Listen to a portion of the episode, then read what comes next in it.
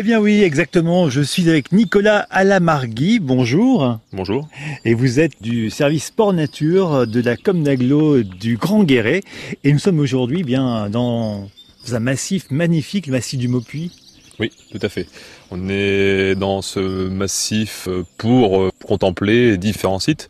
Et celui sur lequel nous nous sommes arrêtés maintenant, c'est le, le site des pierres civières. C'est impressionnant. Cet amas de pierres énorme. C'est diabolique presque. J'ai envie de les toucher, ces, euh, ces pierres. Elles, ont, elles sont grosses, hein, c'est impressionnant. Ah oui, elles sont énormes, oui, oui. Elles sont toutes de tailles différentes, toutes imbriquées les unes dans les autres. On se demande comment ça tient, mais ça tient. Elles sont mangées par la mousse.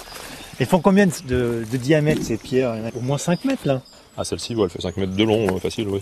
Après, euh, dans toutes des formes différentes, mais la, roche granitique du Maupuy, c'est une roche très très dense, très très dure à tailler. Et quand les carriers effectivement attaquaient ce genre de chantier-là, ils étaient jamais très très sûrs de trouver quelque chose de correct. C'est-à-dire qu'une roche, elle peut, comme, comme un morceau de bois finalement, être avoir avoir un fil qui n'est pas droit et finalement ne rien valoir. Quand on avait effectivement des boules roulantes, comme ils appelaient ça, comme ce site en, en montre beaucoup, eh ben on attaquait la pierre et puis finalement peut-être au bout de quelques jours, quelques semaines de travail, on la faisait exploser, puis on se rendait compte que la pierre était mauvaise. Donc c'était du temps de perdu, de l'argent de perdu pour le, pour le carrier. Donc c'était quelque chose d'assez... Ça fait penser à un monstre aussi, à une sculpture, tellement c'est, c'est majestueux. Alors moi j'ai vu des photos sur des sites internet. Il y a moyen de se balader et de retrouver peut-être des petites sculptures. C'est un site classé maintenant, il est hors de question de tailler dedans.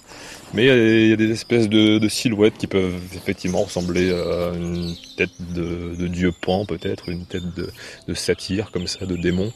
Alors c'est quoi l'histoire des pierres civières? L'histoire, voilà, effectivement, comme tout site de rocher comme ça, on, imagine qu'effectivement le diable a peut-être construit ceci. C'est tout simple. Hein. Moi, je me fie simplement au côté scientifique de la chose. Hein. Donc, c'est de l'érosion. Hein. Les rochers sont vraiment sous la surface le vent, la pluie fait que euh, par endroits ces cailloux ressortent. Et c'est vrai que sur ce site, remarquable et assez vaste finalement, on imagine qu'il y a dû se passer des choses. Alors il s'est passé tellement de choses qu'il y a un tableau au musée archéologique de Guéret qui a été peint par Maurice Leloir et qui raconte un petit peu un événement historique, les dragonnades euh, au XVIe siècle. Donc euh, c'était les dragons de Louis XIV qui pourchassaient les protestants pour essayer de les convertir au christianisme. Et donc il y a un tableau qui représente effectivement euh, une petite famille de protestants avec les dragons de Louis XIV qui approchent. Donc un site effectivement euh, déjà très fréquenté, on imagine à l'époque du XVIe siècle.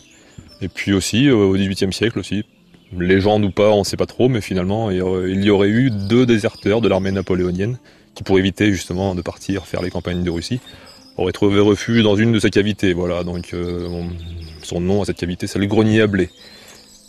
Pourquoi Alors pareil, euh, il y a eu une tentative, alors le Maupuy avant, avant d'être effectivement des landes. une forêt, c'était une lande, il y avait eu des tentatives de faire pousser du blé, de l'orge. C'est compliqué ici. Hein. Bah voilà, il n'y a pas beaucoup de terre, beaucoup de rochers, mais en tout cas, juste en contrebas d'ici, quand on regarde effectivement des images vues d'avion, parce qu'elles datent de 1950, donc en 1950, on retrouve effectivement comme un rectangle euh, vu du ciel, et on est juste au-dessus. Alors c'est le lieu dit la Jarspe, qui est juste en dessous.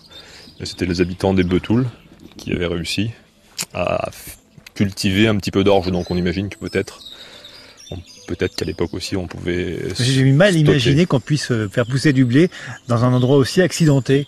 Accidenté, et puis oui, oui. Enfin, avant c'était de la lande. Mais même. On imagine une terre peu riche aussi. Donc ils avaient dû amender énormément, j'imagine, euh, le terrain de façon à, le rendre cultivable.